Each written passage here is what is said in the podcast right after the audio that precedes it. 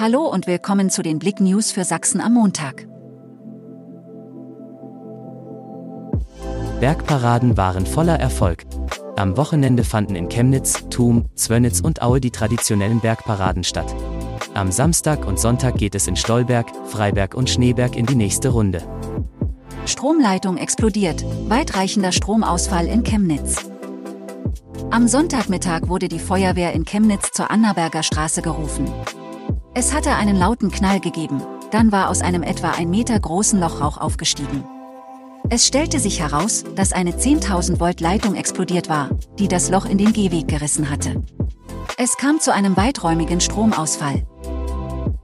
Tödlicher Unfall beim Klettersteig in Wolkenstein. Am Sonntagnachmittag ist eine Person am Klettersteig in Wolkenstein nahe des Zughotels abgestürzt.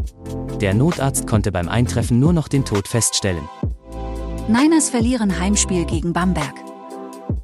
Die Chemnitzer Niners haben am Sonntagabend ihr Heimspiel gegen Bamberg mit 75 zu 88 verloren und rangieren mit jetzt einem ausgeglichenen Punktverhältnis im Mittelfeld der Bundesliga.